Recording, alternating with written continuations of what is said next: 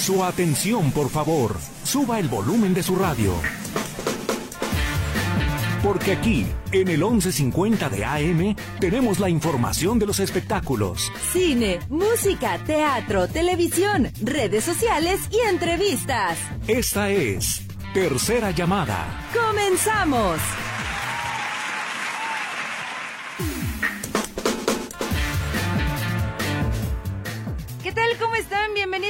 Todos ustedes a Tercera Llamada. Ya estamos arrancando con esta edición especial de Tercera Llamada, edición de fin de semana. Gracias, como siempre, a César Preciado que nos acompaña en los controles. Mi nombre es Katia Plasencia. Y ahora sí, esta es la tercera llamada. ¡Comenzamos!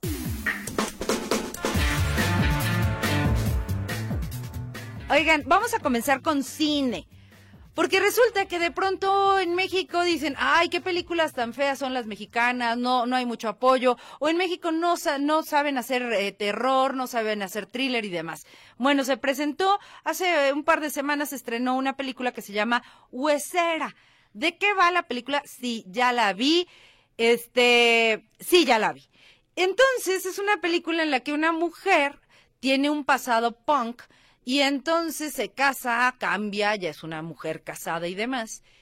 Eh, pero una huesera, que es un ente maligno, comienza a acecharla.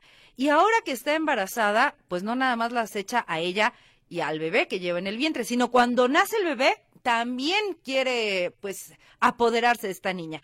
Así que, ¿qué va a hacer? ¿Qué va a suceder? Y tuvimos la oportunidad de platicar con su directora de esta película acerca cómo fue la, el rodaje, qué pasó, de qué va la película, absolutamente de todo platicamos con la directora, así que aquí está la entrevista de esta película, Huesera. ¿Cómo estás, Michelle?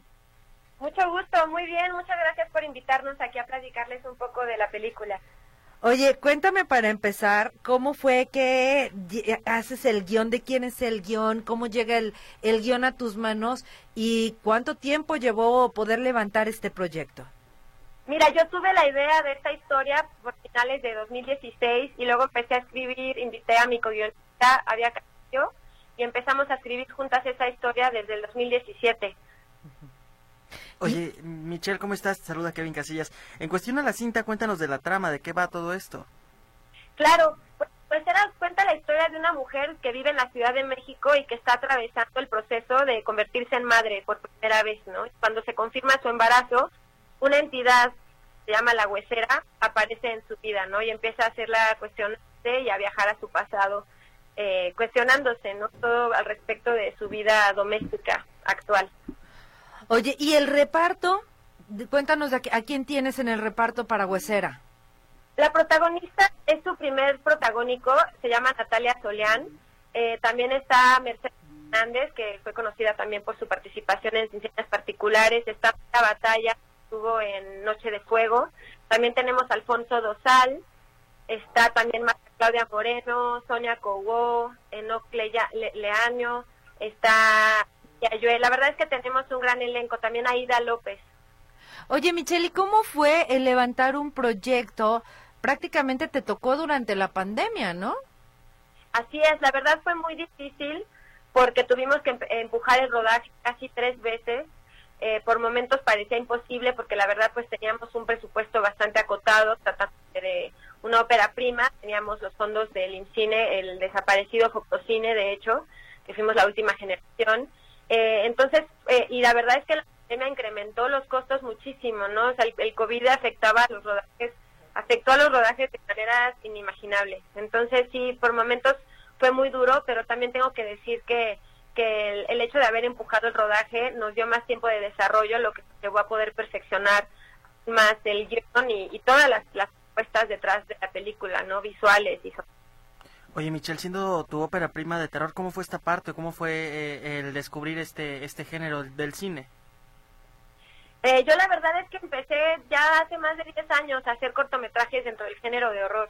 Llevo ya, hice casi 6 o 7 cortometrajes antes de Huesera, entonces ya llevaba yo un proceso largo de investigación, tengo mucha pasión por este género y es por el cual me, por lo menos en este momento de mi carrera me siento muy cómoda, ¿no? Para hablar de la cotidianidad, de la día a día, de, la realidad, ¿no? Como género te permite hacer una introspección de aspectos que muchas veces en, en, el, en, la, cotidianidad no, no nos detenemos a analizar o a observar.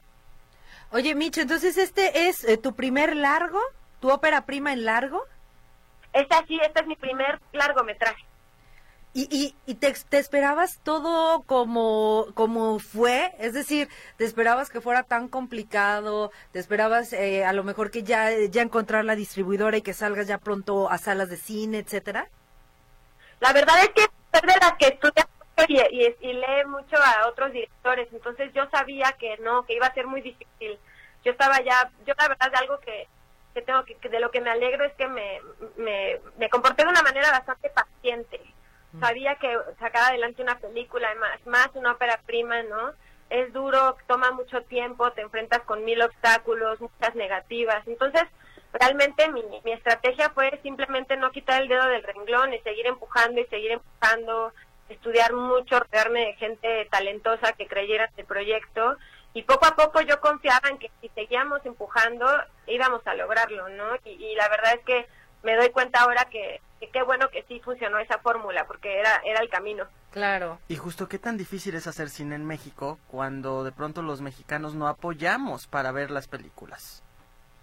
Sí, la verdad eso es lo que, lo que ahorita yo tengo fe y tengo confianza en que y eso fue eso es lo que sucedió en Huesera, ¿no? O sea, como que hubo un hubo un grupo de personas de nuestra ciudad, de nuestro país que creyó en esta historia, ¿no? Y que puso su corazón en ella y de la misma forma creo que tenemos que abrir nuestros corazones hacia nuestro cine, hacia nuestro arte, ¿no? Voltearnos a ver a nosotros mismos y tratar de alejarnos de repetir fórmulas importadas, ¿no? Sino tratar de confiar en que tenemos suficiente aquí adentro para contar que no tiene que ser basado en números y en expectativas de mercado, sino que realmente hay que confiar en que México tiene muy buenos autores, ¿no? Está comprobado en la literatura. Aquí estamos en el cine también, lo que pasa es que los fondos detrás de una película son mucho más grandes, ¿no? Que lo que implica otras artes, ¿no? Entonces es lo que lo que yo quiero pensar y, tengo fe, ¿no? Es en que podemos ir desarticulando esto poco a poco y apoyar a las voces eh, del cine de nuestro país, porque somos muchos eh, acá esperando Claro, oye, oye Michelle, y a ver, dos preguntas. Uno, luego decimos, eh, o hay mucha gente que, que, decimos, en México no saben hacer terror, en México no se hace buen terror. ¿Por qué te decides tú por el terror? Y dos, ¿qué tanto te va a beneficiar o te va a perjudicar la fiesta del cine, que ya lo platicaba eso en un, en un inicio, que va a costar 29 pesos la entrada? Sí, mira, eh, para mí el horror es algo que es nato, para mí es la forma en la que me gusta comunicarme, me siento creativa. Es un género que no lo hago como por una expectativa de mercado o no. La verdad es la forma en la que a mí me gusta escribir y me gusta contar las historias. Eh, siento que es un género que te permite inspeccionar nuestras nuestras vidas, nuestras emociones de maneras muy interesantes y que es muy vasto y que falta mucho por hacer, sobre todo desde nuestras perspectivas eh, de México y en Latinoamérica, ¿no? Y al respecto de la fiesta del cine, al contrario, estamos encantados. Yo estoy feliz de que haya coincidido con el lanzamiento de Huesera. Para mí lo importante es que las salas se llenen, ¿no? Y, y, me emociona mucho que haya esta iniciativa de todas las salas del país de unirse, ¿no? Invitar a la gente a las salas, a reconectar con lo diferente que es ver una película en una sala enorme, que es para lo que está diseñado, que es para lo que los cineastas trabajamos. Muy diferente ver una película en una pantalla enorme, que es mucho más grande que tú y que tú no puedes controlar a verla en tu casa, en tu televisión. Son, son experiencias que pueden convivir, pero son distintas y lamentablemente la pandemia a mucha gente como que se le olvidó lo que implicaba esa, ese ritual de ir al cine el fin de semana. Entonces a mí me emociona mucho esta iniciativa y me encanta que coincida con nuestro lanzamiento, la verdad. Oye Michelle, y ahora hablando de, de Huesera, se estrena en los cines comerciales, pero ya había tenido estrenos en algunos festivales y les fue muy bien, ¿verdad? Así es, estuvimos en muchísimos festivales, la verdad es que ha, sido muy afortunado el recorrido de la película, ya llevamos más de 30 premios eh, internacionales y pues la verdad siempre la fue que alcanzara la mayor cantidad de gente posible, sobre todo en nuestro país, entonces estamos muy felices de que ese recorrido ha ayudado a que puedan tener esta distribución en tantas salas del país. Oye, entonces, a ver, ¿cuándo se estrena? ¿Cuánta, ¿En cuántas salas se va a estrenar? Cuéntanos todos los detalles, Michelle. Sí, muchas gracias. Se estrena este jueves 23. Eh, por favor, vayan a ver porque importa mucho el primer fin de semana. Eh, estará en, nos dieron 800 copias, estamos con Cinépolis Distribución, pero la película estará en, en todas las cadenas de, cine del país, también va a estar en la Cineteca Nacional, en, en Cine Tonalá, Cinemanía, así que por favor los invitamos a, a verla allá, que es la mejor manera de, de ver cine. Oye, Michelle, ¿y ya, ya tienes eh, planeado el siguiente proyecto? Así es, ya de hecho estamos por filmar este año, la idea es filmar la siguiente película, qué nervios, porque se juntó todo el trabajo de Gustera, pero bueno, estamos muy felices, es, es buena señal y también me, me emociona ya poder regresar al papel y al set, que es la verdad lo, lo que más me emociona. ¿Seguirás con el género de terror? Así es, por lo menos por ahora creo que hay mucho por hacer en estos géneros desde nuestro país, la verdad, creo que tenemos mucho que contar y, y espero que, que cada vez sean los directores y directoras, ¿no? Ojalá. Que se animen a entrarle, porque estoy segura que ideas no, no faltan. En ese sentido, ¿tú has encontrado más oportunidades o, o, más obstáculos por el simple hecho de ser mujer? Siendo objetivos. Mira, la verdad es yo nunca quité, como les decía, nunca quité el dedo del renglón. O sea, si alguien me decía que no, o si creía que yo no era capaz, pues yo me volteaba y me iba con alguien más, o, o, o seguía yo de necia empujando por mis proyectos. Entonces, sí, claro que cuando te pones a analizar te das cuenta que hay un cierto estereotipo de lo que se supone que uno debe de ser para poder dirigir un proyecto tan grande. La realidad es que no hay nada mejor que diversificar esas voces, esas direcciones detrás de una película, ¿no? Y, y creo y confío en que hay mucha gente eh, muy talentosa y muy profesional que está dispuesta a apoyar a directoras como yo. Entonces, eh, lo importante para nosotros es buscarnos a equipo, ¿no? Que confíe uh -huh. en nosotras, en, en, que podemos hacer. Y eso fue lo que lo que hice para poder realizar Huesera. Perfecto. Perdón, nada más una última que, que me salió ahora. Ahora con, con tanto chavo estudiando cine o con tantos chavos y chavas que te escuchan queriendo lanzar un proyecto, eres como un ejemplo, ¿no? Al final para decirles, miren, aunque se cierran las puertas, se puede hacer, porque al final tenemos la película ya disponible en 800 cines y se puede hacer aunque me cerraron la puerta durante muchas veces. Exactamente, o sea, mi consejo, y la verdad que ese consejo yo lo escuché de los grandes maestros, ¿no? Lo escuché de Guillermo del Toro, de Bong Joon-ho, es simplemente no, no, no quites el dedo del renglón. O sea, yo seguí trabajando, hacía sonido, hacía eh, continuidad en películas, pero nunca dejé de soñar con que algún día iba a ser una película. O sea, en todos los datos libres que tenía o cada que podía empujando por huesera. Y por momentos, claro que tuve miedo porque decía, Dios mío, ya tanto trabajo, tanta involucrada, tanto... Y si no se hace realidad, voy a hacer, pero la cosa es que se va a hacer, o sea, si no, si no quitas el dedo del renglón, se va a hacer y eso es, ese es mi gran consejo, rodearte de quienes confíen en ti y, y ten por seguro que tal vez va a ser un, un, camino rudo, pero que vale la pena seguir empujando si, si el proyecto realmente te apasiona y es algo que, que quieres decir del mundo. Claro. Oye, Michelle, a ver, yo tengo una duda. Si en teatro se dice mucha popó de caballo o rompanse una pierna, en cine para desearles éxito, ¿qué sería? Se dice mucha mierda. Ah, ok. Así se dice. También, ahí. Ok. Sí. Pues, pues mucho de eso, Michelle, por favor. Y, y, y ya eh, estaremos haciendo contacto próximamente para que también nos cuentes de este nuevo proyecto que ya, ya estás a punto de comenzar a filmar. Claro que sí, pues muchísimas gracias por el espacio y por esta invitación. Ahí está la película Huesera, que bueno, este, pues si pueden váyanla a ver. La verdad es de que en, en lo personal no me agradó tanto la respeto, sí hubo momentos en los que yo decía, ay Dios mío, qué feo está eso, pero hasta ahí. ¿No? Entonces yo lo dejo a su consideración, ahí está, todavía está en cartelera. Vamos a la pausa comercial. Al regresar, pues hay Rey Midas para todo, ¿no? Pues vamos a platicar con el Rey Midas, pero de la televisión mexicana.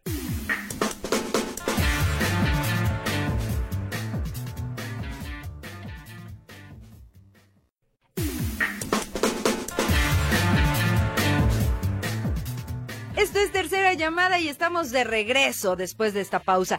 Oigan, fíjense que Juan Osorio es considerado el rey Midas de la televisión mexicana. No lo digo yo, lo dice mucha gente. ¿Por qué? Porque el proyecto que tiene Juan Osorio entre manos se vuelve exitoso. Sea o se habla mucho de ellos, sea para bien o sea, sea para mal. Por ejemplo, la serie que hizo de Don Vicente Fernández, mucha gente lo criticó, mucha gente dijo que era una porquería, pero en el rating le fue súper bien a Juan Osorio. De verdad tuvo muchos puntos de rating.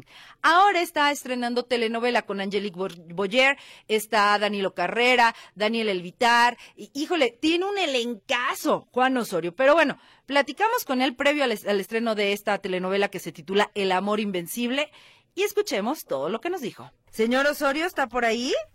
Katia, ¿cómo está? Muy buenos días. Feliz de platicar con usted, ¿cómo está? Con el gusto de oírle y de poder saludar a ese hermoso público que siempre la sigue a usted.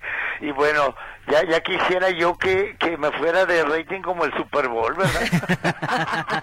ya casi, ya casi.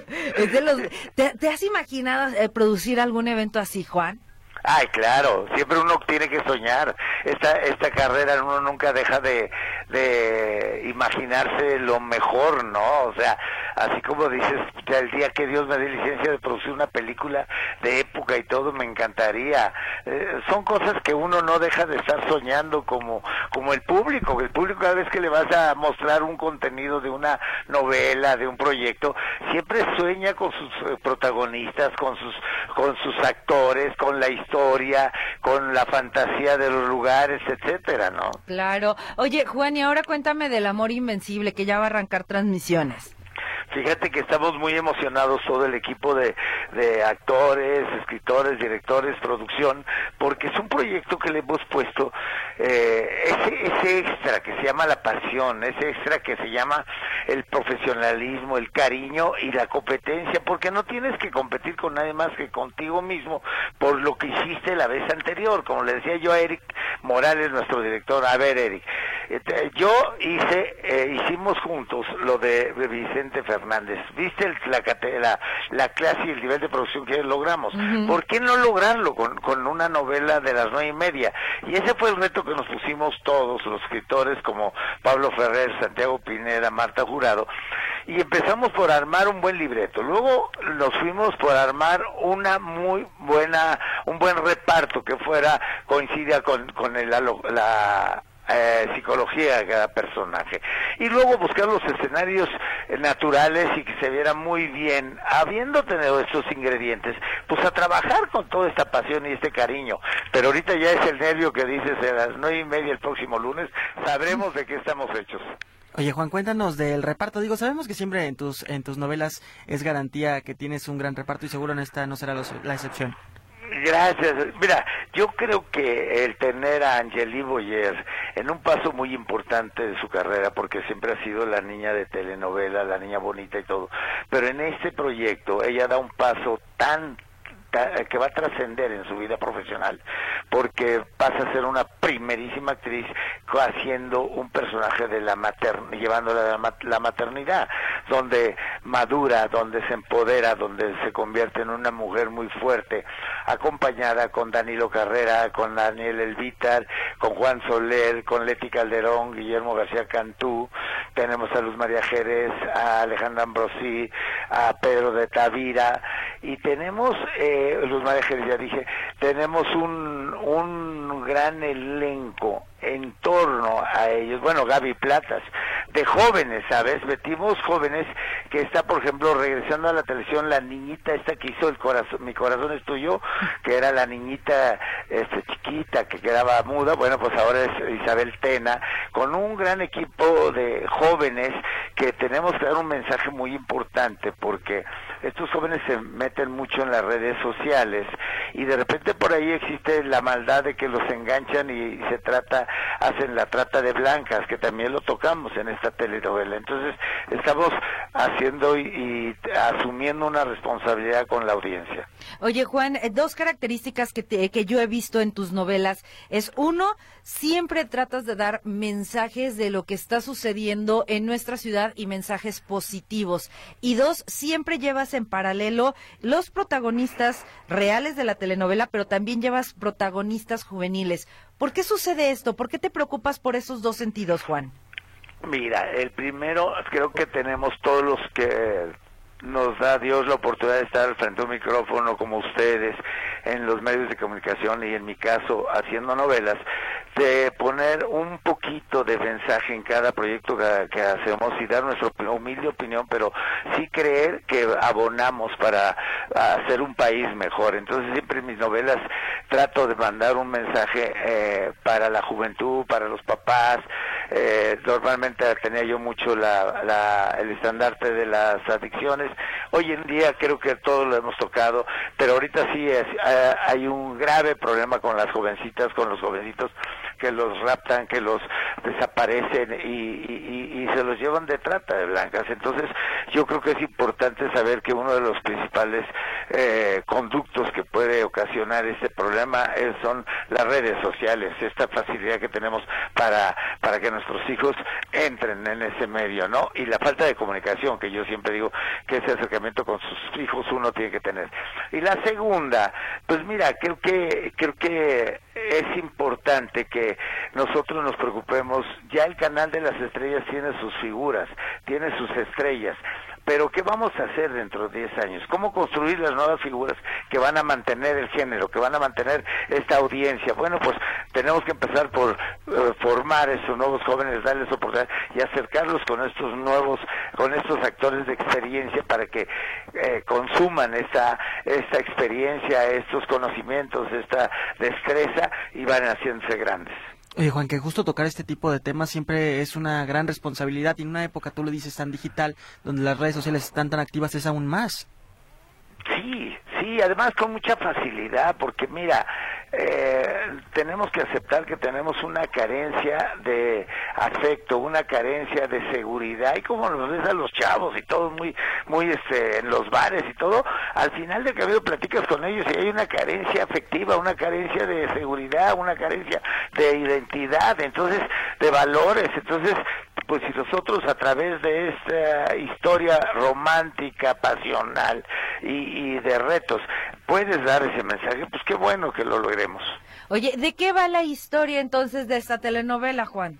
Mira, eh, eh, Marena, que es una niña eh, jovencita, va a entrar a la universidad, trabaja con sus padres y todo, de repente pues, se enamora, queda embarazada y desgraciadamente se enamora de la persona menos indicada y entonces los padres no están de acuerdo con este romance y dan por tratan de destruirle a los hijos, a esos hijos que va a tener, a ella, a la familia, y ahí empieza una marena que se transforma en Leona Bravo para defender esa parte de injusticias, empoderarse y ir detrás de la búsqueda que por qué no tiene a sus hijos, dónde están sus hijos. Y ese es el tema, tema principal de cómo va logrando y, integrarse a esta familia poderosa. Ella se prepara, estudia y acaba siendo asesora de esta familia poderosa con el, objetivo de, de desquitarse, de vengarse y también de encontrar a sus hijos. Oye, Juan, decías al inicio de la entrevista que eres una persona muy soñadora y con muchos proyectos todavía. ¿Qué te faltaría por hacer? ¿Qué te gustaría hacer tanto en tele como en cine, que, lo decías hace ratito? Mira, yo en, en, tele me gustaría muchísimo el, el dejar eh, huella con jóvenes que yo les pueda transmitir lo poco o mucho que he aprendido en este círculo para que este negocio siga, ¿no? Creo que uno así puede trascender a través de los alumnos en la televisión. En el cine tengo un guion que compré, que en paz descanse, de Javier Robles, el que hizo Rojo Amanecer.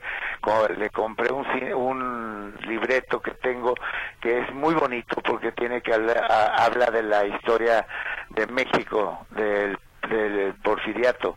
Es un guion bien bonito, caro, porque es de época, entonces me encantaría, antes de morir, hacer ese sueño realidad. Y en el teatro, me gustaría hacer una gira, que es lo primero que voy a hacer terminando esta novela, de despedida a Carmen Salinas con Aventurera. Ya tenemos todos los preparativos y espero en Dios que estando concluyendo este proyecto me aboque al teatro porque Carmen Salinas se merece y el público darle una despedida a Carmen con una obra que significó muchísimo en su carrera.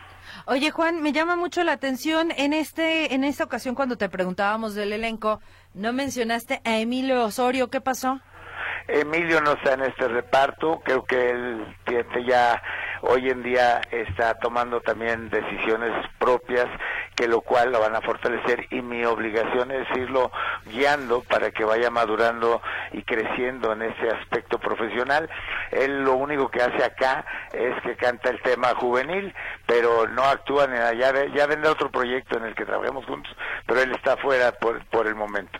Oye, sé que es difícil a lo mejor quitarte un poco la, la capa de papá, pero como productor, ¿cómo ves la carrera de Emilio Osorio? ¿Cómo va avanzando su carrera tanto en la música como en, en la parte actoral? Mira, creo que Emilio está en una edad que es envidiable. A los 20 años todavía te puede, puedes tomar decisiones, te puedes equivocar y volver a empezar. Pero este proceso de los 20, y se lo acabo, yo se lo digo cada rato, tú trata de que cada paso que des sea cortito pero sólido, para que no te arrepientas de nada. Sin embargo, todavía puedes cometer errores porque estás en la edad y, y esta, esta parte es la que lo va a hacer crecer. Se va él, el, la próxima semana se va a Guatemala a hacer una obra de teatro allá musical que se llama El chico del apartamento este de Selena. Eh, lo invitaron, se combinó, le gustó el libreto y se va a protagonizar esta obra musical allá en Guatemala, se va a estar un mes. Entonces esas, e, esas experiencias son las que a mí me dan mucho gusto porque lo fortalecen como ser humano, como hombre, cuando te alejan de toda la, tu zona de confort y tienes que adaptarte a vivir de esa manera. Claro. Oye, Juan, con todo respeto te lo pregunto, que tú que estuviste trabajando muy de cerca con eh, Pablo Montero, ¿qué opinas acerca de lo que se le está acusando actualmente? Mira, Katia, eh, Pablo Montero sigo yo en, en relación con él porque eh, lo quiero mucho, lo, lo, apoyo, eh, me manda a diario fotos de las niñas, de su mamá, de dónde está, o sea, tenemos esa comunicación tenemos diferencias profesionales porque no me gusta la indisciplina, lo, lo falta profesional, pero la amistad ahí está y mira, es un muchacho que siempre va a necesitar de, un, de una persona mayor que lo vaya guiando. Al respecto del escándalo, no en este momento no hemos tocado él y yo el tema, hasta que él me pregunte y me comparta, lo tocaré. He respetado esa área. Sin embargo, deseo de todo corazón que no sea cierto, deseo que no que no no sea una verdad porque la factura se paga caro y tus malos pasos que das en la vida los tienes que pagar, no hay vuelta de ojo. Entonces, eh, si es cierto, yo creo que la factura le va a costar mucho. Si no es cierto, qué bueno que quede limpio su nombre. Oye, Juan, y justo trabajaste con Pablo en la serie de Vicente Fernández. Se hablaba de una segunda parte. Esa es la primera pregunta. ¿Está en planes? Y la segunda, también había una situación legal con la familia Fernández. ¿Esa situación ya se calmó? Mira, yo la primera, no va a haber segunda parte, ya se cerró ese ciclo, creo que hicimos muy un gran trabajo, quedó constatado con el público, eh, bendito sea Dios, fue mejor propuesta que la otra que hicieron, entonces creo que cumplimos cabalmente, profesionalmente, con el respeto que se merece la familia Fernández. El segundo tema, no, no, no te podría contestar porque en lo jurídico no me metí nunca, me mantuve al margen. Mi responsabilidad era producir y eso se queda con los abogados, pero afortunadamente lo he dicho ampliamente. En la primera oportunidad voy a ir yo a, personalmente a saludar a doña Cuquita, a ofrecerle una disculpa y decirle lo único que hice fue un trabajo, tratar de hacerlo lo más honesto y pulcro que se pudo pero no, no, no estoy enterado de al respecto de, de cómo van esos esos trámites, esas cosas legales. Por, lo pronto, ahora sí que a ver el amor invencible que yo nada más de ver eh, los avances y el, el cambio que le das a Angelique.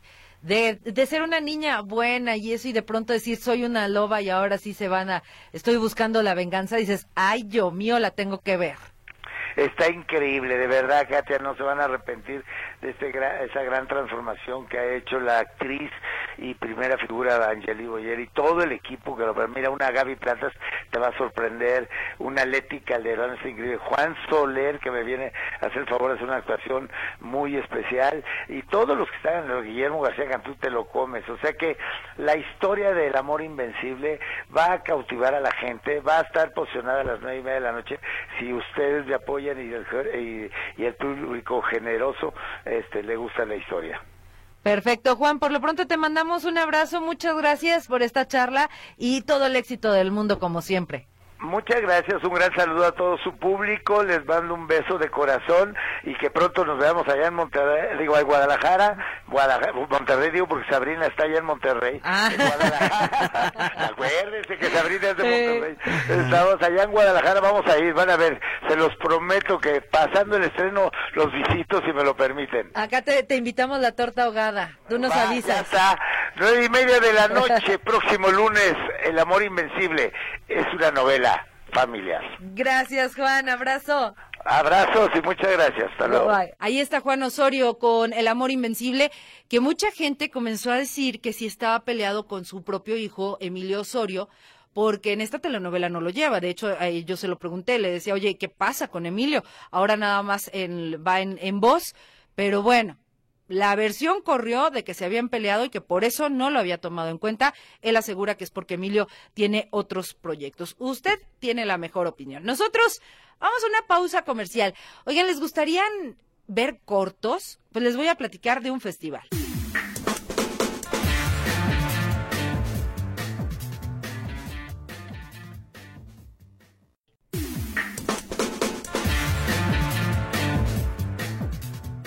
Seguimos en el 1150 de AM Radio Metrópoli y este programa que se llama Tercera Llamada.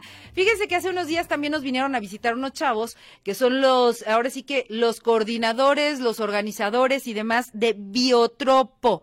¿Qué es Biotropo? Pues es, va a ser un festival de cortometrajes, pero eh, con temática ambiental.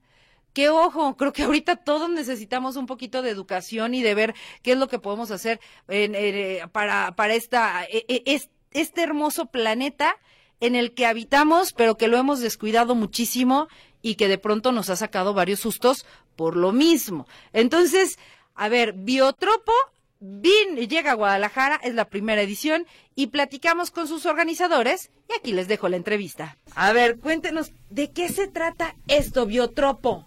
Pues mira, te platico. Biotropo es un festival, como bien lo dices, pero también es una plataforma para todos los creadores de contenido que tienen que ver con la divulgación de la ciencia y el ambiente.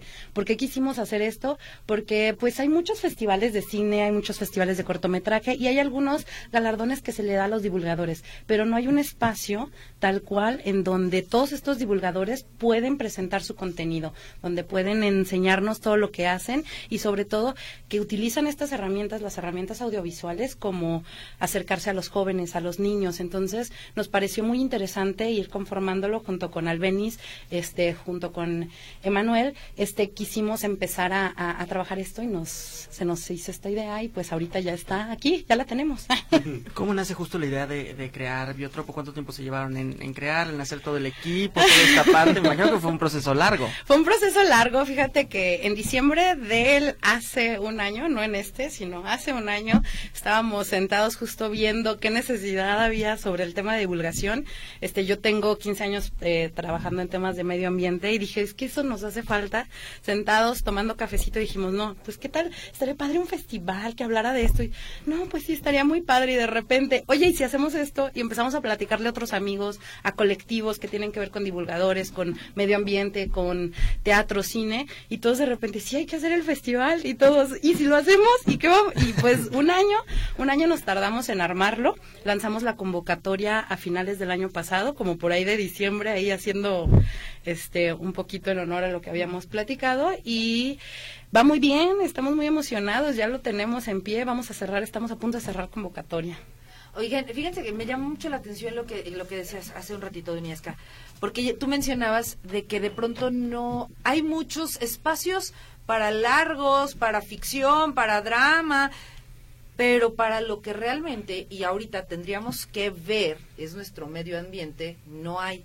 Y entonces yo decía, pues es que casi no hay a lo mejor personas inspiradas o que se dediquen a, pero más bien es al revés, ¿verdad? Hay Sí. mucha gente y hay pocos espacios. No, de hecho hay muchos, hay muchos colectivos. Hemos estado en contacto con alrededor de 60 colectivos solo de la zona metropolitana que tienen que ver con divulgación de ciencia y ambiente. O sea, aquí, aquí, sin contar todos con los que hemos platicado de manera nacional. Entonces, de que hay espacios, hay espacios, de que hay personas que se dedican a esto, las hay. Más bien, este, necesitábamos una plataforma en donde se pudieran mostrar este tipo de materiales y es lo que queríamos hacer. O sea, sí es un festival, pero también es un, un espacio donde vamos a poder mostrar y hacer redes.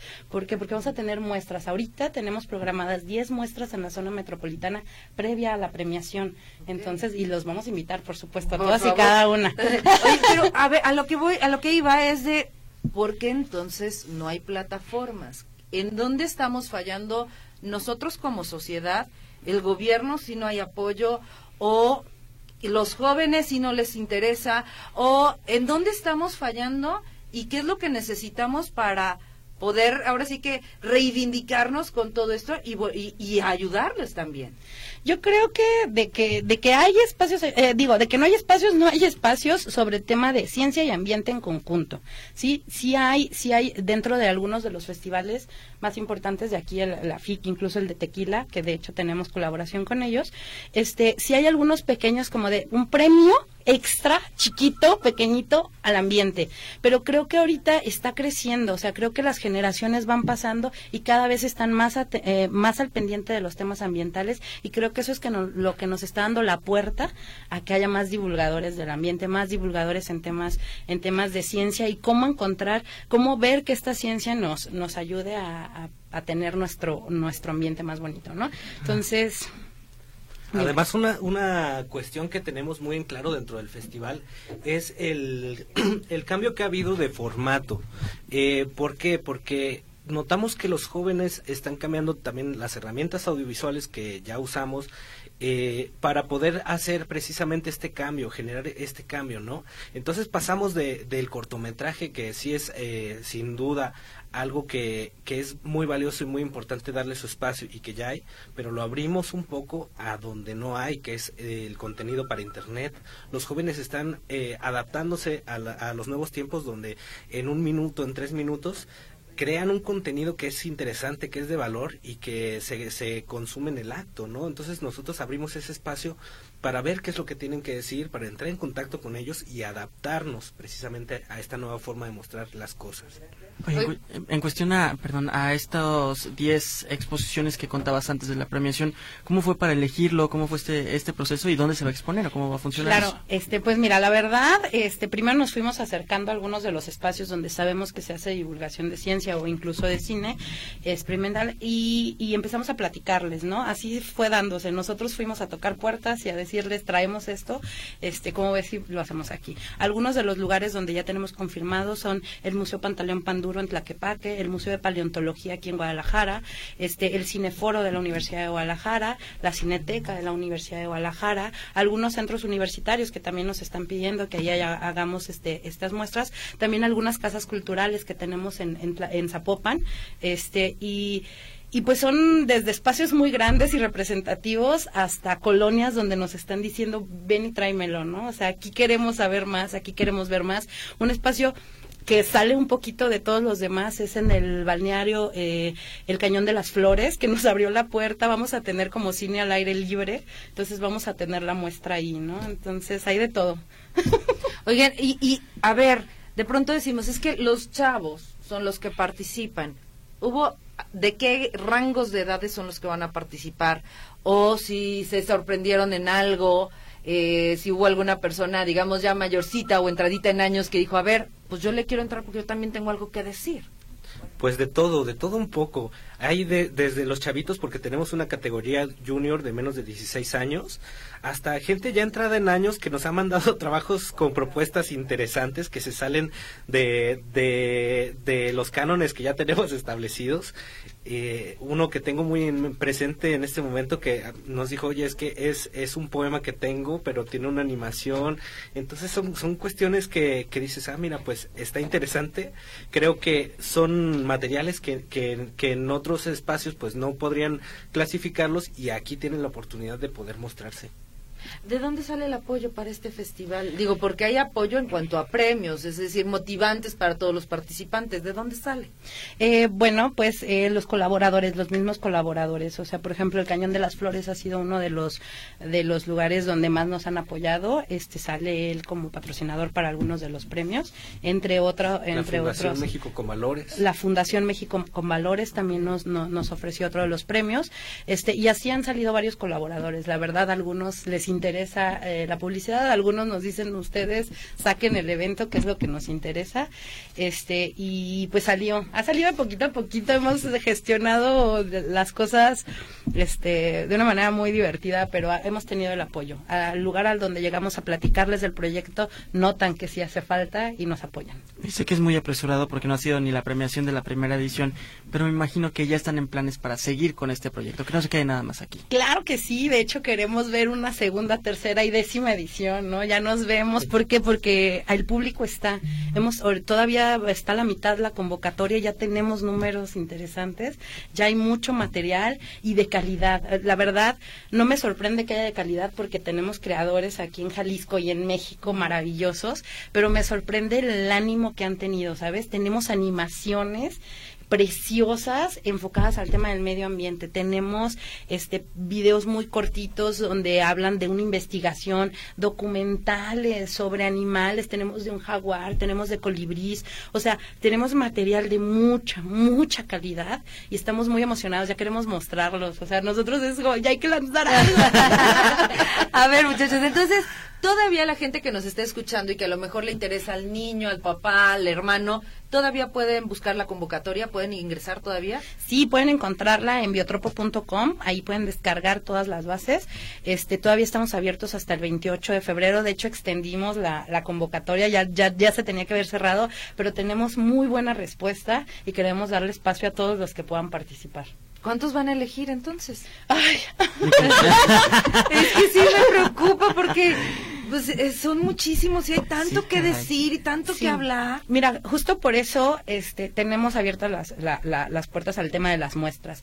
queremos mostrar ahí todo lo que nos alcanza a mostrar, todos los que sí cubran las, las características que estamos pidiendo, las queremos mostrar por el momento, en esta primera edición, no vamos a poder premiar a todos los que quisiéramos premiar, pero sí queremos y esperamos en una segunda edición poder abrir más categorías, ¿no?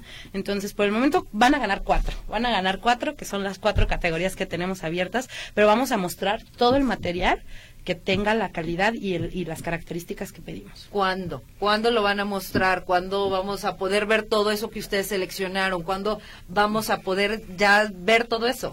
El día 6 de marzo vamos a tener la primera muestra. El día 6 de marzo vamos a tener la primera muestra ¿En, el Museo Pantaleón Panduro. Va a ser en Tlaquepaque, fueron uno de los que nos abrieron las puertas desde el principio. El director de Medio Ambiente, este es maravilloso y pues dijo, aquí, aquí que sea el primero. Eh, y el 6, el 6 estén listos, el 6 vamos a estar subiendo, también vamos a estar subiendo algunas cosas a las redes, pero los invitamos a que vayan a las muestras cuáles son las redes, en dónde van a tener un horario, los van a quitar estos cortometrajes, cómo va a ser la dinámica. Este, vamos a estar subiendo, sobre todo el que son para, para redes sociales, porque este, estamos pidiendo esa, esa posibilidad de estarlo subiendo.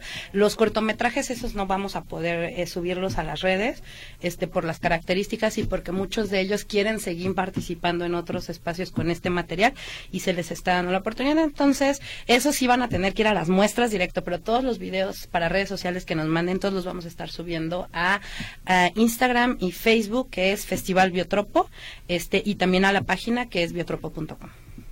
Oigan, muchachos, y después de que ya tienen, ahora sí que ya tienen, ¿cómo van haciendo este bebé, este primer festival? ¿Se imaginaban lo que, en lo que se estaban metiendo? ¿Se imaginan lo que viene para el festival? Porque muchas muestras inician así ay, es chiquitito. Y terminan siendo cosas monstruosas, tremendas. Pues sin duda, eh, queríamos llegar a ese punto porque eh, Duni, eh, tiene mucha experiencia en gestión de eventos y a mí me había tocado ya participar en festivales de cine anteriormente. Eh, entonces, pues precisamente todos los esfuerzos que hicimos fueron para poder llegar a un punto de que, como, como estamos ahorita, que tuvimos gran recepción, como queremos transformarlo en un espacio de comunidad donde podamos tener un seguimiento, donde podamos intercambiar ideas, donde podamos preparar en conjunto el siguiente espacio y sí lo vemos en un largo plazo de que sea un, un, festival grande y que sigamos colaborando porque esta red que, que nos ha apoyado mucho de otros festivales con su experiencia, con, con, su, con su expertise, pues e, es, es muy, muy, muy grandioso para nosotros este apoyo, muy valioso y por supuesto que vamos a ir a más.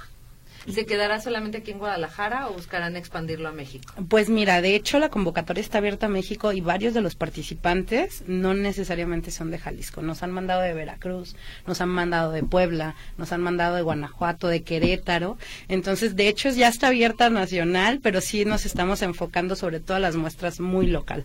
Sí queremos que en un futuro, en una segunda, tercera edición, poder llevar las muestras no solo a Jalisco, sino a todos los lugares donde nos abran las puertas, porque es material muy bonito, es material que nutre muchísimo. estamos enfocando mucho a jóvenes y a niños.